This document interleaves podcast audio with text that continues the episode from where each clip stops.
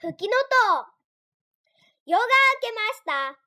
朝の光を浴びて、竹やぶの竹の葉っぱが寒かったね。うん、寒かったね。と囁いています。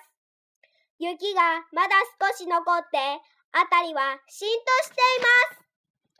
どこかで小さな声がしました。よいしょ、よいしょ、重たいな。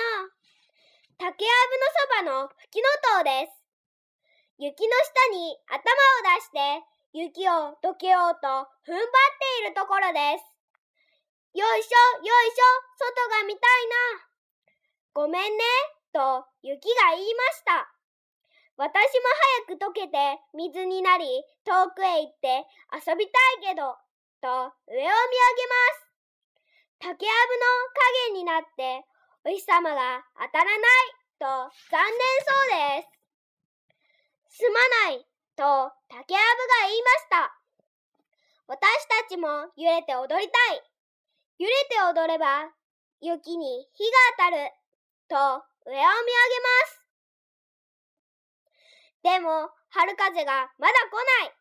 春風が来ないと踊れないと残念そうです。空の上でお日様が笑いました。おや、春風が寝坊しているな。竹やぶも雪も吹きの塔もみんな困っているな。そこで南を向いて言いました。おーい、春風、起きなさい。お日様に起こされて、春風は大きなあくび。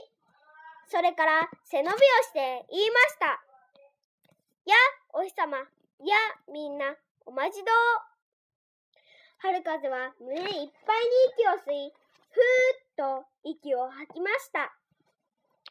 春風に吹かれて、竹やぶが揺れる揺れる踊る。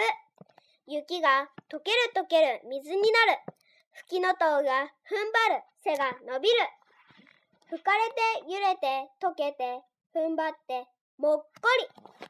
吹きの塔が顔を出しました。こんにちは。もうすっかり春です。